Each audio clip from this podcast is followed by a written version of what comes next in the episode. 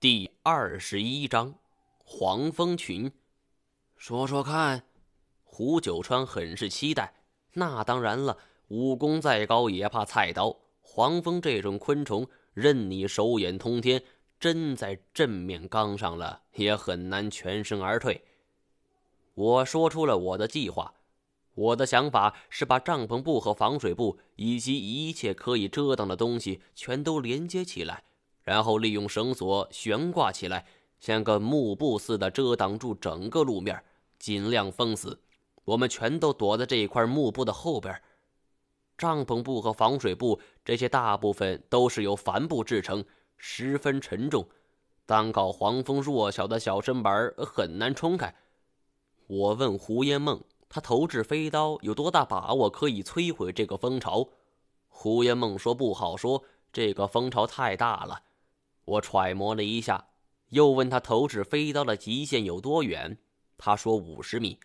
我也不敢过分靠近蜂巢，就将幕布设在距离蜂巢五十米左右的位置。说干就干，我们将所有的布都给连接在了一起，每条缝隙都粘合得紧紧的。为了以防万一，我还特意用飞天锁将这块幕布的三条边都封死。绳索绷直，与顶部、地面和左边的墙壁都贴紧。这样的话，只留右边一个相对较松的缝隙，胡烟梦才好投掷飞刀。而且，黄蜂进攻的话，也只有这一条路可以爬进来。而这样，我们就占据了绝对的主动，迫使他们形成了兵家大忌的天游战术。我搬来几块石头，踩在上边。用胡爷们给我的一把飞刀挖出了凹槽，这一把飞刀纯钢制成，锋利的很，墙砖粉粉碎落。我将飞天锁死死的绑住，另一边也是如此。很快，整块幕布都被给拉了起来，高度甚至还有富余，下边垂下了一块长长的一大块。有了重力的拉抻。厚重的帆布那就更难冲破了。准备好了吗？我问胡烟梦。他给了我一个坚定的眼神。我伸出手道：“一、二、三，飞！”胡烟梦玉手一扬，一柄飞刀泛着寒光就疾驰而去，直奔蜂巢。说到底，黄蜂再凶。你也只不过是低等昆虫而已，他们对于即将到来的危险恍若未知。胡烟梦不等第一把飞刀落到，而就又接连甩出了三把飞刀。紧接着，我听到了一连串连珠炮似的响动，啪啪啪啪啪。胡烟梦赶紧闭上缝隙，往后退了一大段距离。他神色郑重地说道：“他们来了。”为了保持安全距离，我们站在幕布后边十米左右的距离。尽管距离蜂巢只有六十米，但是我还是很清晰的听到了群蜂飞舞的嗡嗡声。很快，厚重的幕布就响起了啪啪的声响，微微的晃动了两下。他们到了。我们和这些能要人命的凶猛昆虫，仅仅就隔了一块幕布，想起来就令人紧张不已。随着黄蜂的数量不断增多，幕布也晃动得更厉害了，啪啪声越来越密集，到最后犹如下雨一样。爷爷，他们要进来了！胡延梦喊完这句话。就脱掉了外套，去拍打从右边缝隙中爬进来的黄蜂。缝隙狭窄，他们只能放弃飞，缓慢地爬进来。而这样一来，正中我们的下怀。但是有的黄蜂只是被衣服扇动的风给刮了下来，并没有造成严重的伤势。他们只好缓了一下，随时可以飞起来发动攻击。这时候，要是有一把工兵铲该多好！我拉开了胡烟梦，抬手就是一枪。以前跟一些毒贩打交道，没少接触这玩意儿，但是自制的徒手枪，我还是第一次接触。没想到这东西威力竟然这么大，尤其是后坐力。这一枪轰出去，震得我手臂发麻，险些拿捏不住。这种枪打出去的子弹发散，枪口下的黄蜂被我轰得粉身碎骨。可惜最大的缺点，开一枪就得重新填装子弹。在我装弹的时候，胡延梦在一旁策应，用衣服拍打钻进来的黄蜂。而胡九川，我终于见到了他的另一个本领。有的黄蜂跌落在地上，并没有受伤。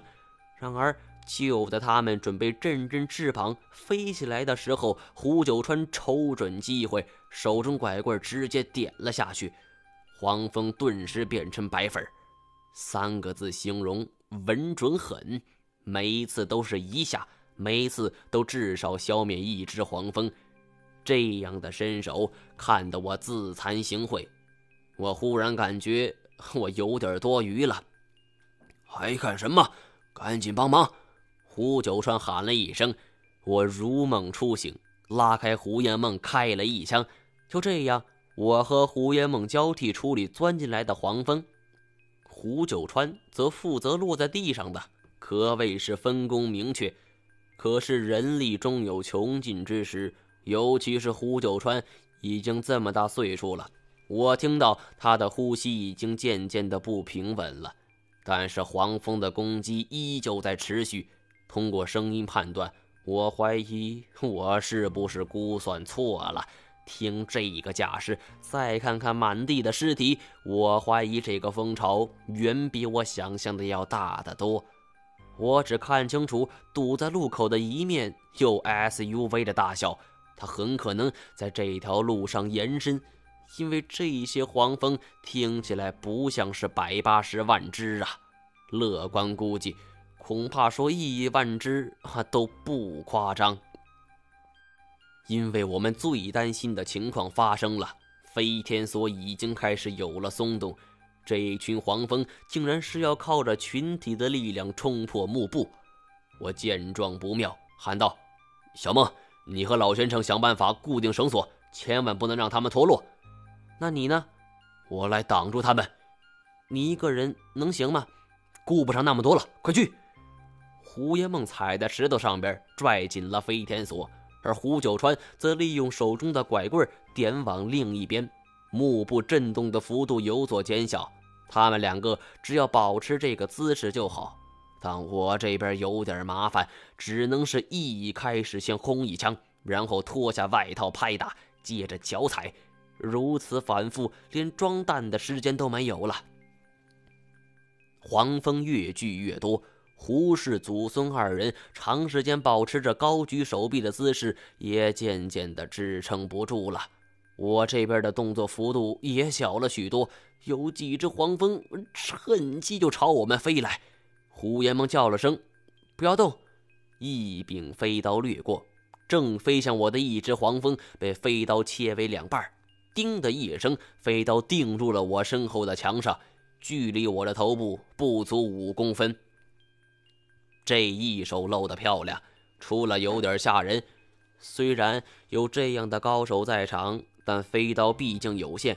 很快，十余次后，胡延梦单手握着一柄飞刀，神色很凝重。我明白，这是最后一柄飞刀了。我叹了口气。连拍打爬进来的黄蜂，便说着：“胡老先生，看咱们这一国会都在这儿选块风水宝地了，这都什么时候了？你还有什么不能说的呢？”面对这样的绝境，胡九川叹了口气道：“唉，你想知道什么？二十年前的科考队。”我一发狠，一脚踹在墙上，鞋底糊了一层黄蜂的尸体。胡九川的眼神忽然变得有些迷离，说道：“二十年前，就是我带科考队来这儿的。”我心头一惊，一只黄蜂狠狠地蛰了我的手背，我痛叫一声，整只手背就砸向了墙壁。黄蜂成了黄蜂酱，我的手却成了馒头。我忍着痛说道：“不对。”据我了解到的情况，二十年前科考队向导是大名鼎鼎的古一指。胡九川叹道：“不错，就是我。”我心头一惊，这个貌不惊人的老头就是古一指。对呀，我早该想到的。他那不凡的身手绝对不是普通人，只是我没想到，在找到这个人之前，我会提前跟他产生交集，而更没想到我会对他的孙女儿想入非非。更没想到的是，跟道斗界八竿子打不着的我。会跟这位业界权威一起死在这儿。他叹了口气道：“唉，过去我风光啊，提起古一指，道上多少那都是有点名望。其实这一切都得从很早以前说起了，更早，比二十年前还早。那时候。”我是被一同宗的亲戚给拉入了这行。我心说，咱俩差不多。后来，这位亲戚在一座明朝大官的古墓里掏出来一部古书，不过这本古书已经破烂不堪了。我们专门请人鉴定了一下，竟然是元朝的一本古籍。元朝古籍出现在了明朝大官的古墓里，这说明这本书绝对不一般。古一指和他那位亲戚识字不多，没什么文化，他们觉得书再值钱也只是书，就想随便找个店铺卖了。可巧，就在他们去福建的时候，跟他们一起的一个老板看中了这个东西。当即就派了一万块钱，一万块钱呐！那时候说话那都是万元户，一万块钱就是天价了。古一指和他的亲戚当即就答应了，一手交钱，一手交货。有了那笔钱，古一指啊着实潇洒了一阵儿。然后没多久，他的亲戚就出事儿了，白血病。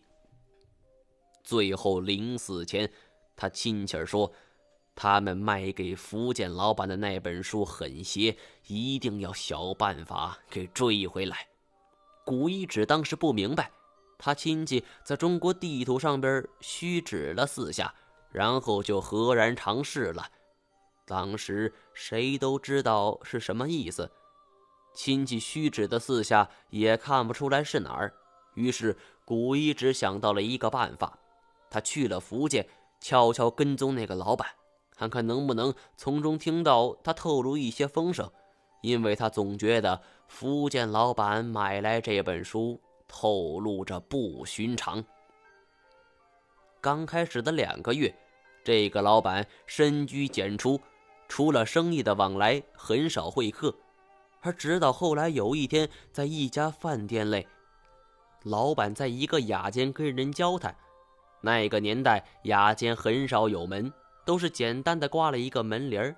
只听到老板跟别人说：“对，你只要想办法给我搞定就好了。”那人说：“秦老板，这事儿放心，这几个地方我会亲自去一趟。”然后这个姓秦的老板很满意，笑呵呵的敬酒，说了声：“那我就提前祝你一路顺风。”马到成功了，古一指就坐在了靠门的位置。这两句话听的是一清二楚。那几个地方就是亲戚临死前曾指的四个地方，会不会这几个地方都一样？而过了一会儿，雅间里的人吃完饭出来了，头一个是秦老板，而走在后边那个人令古一指大吃一惊。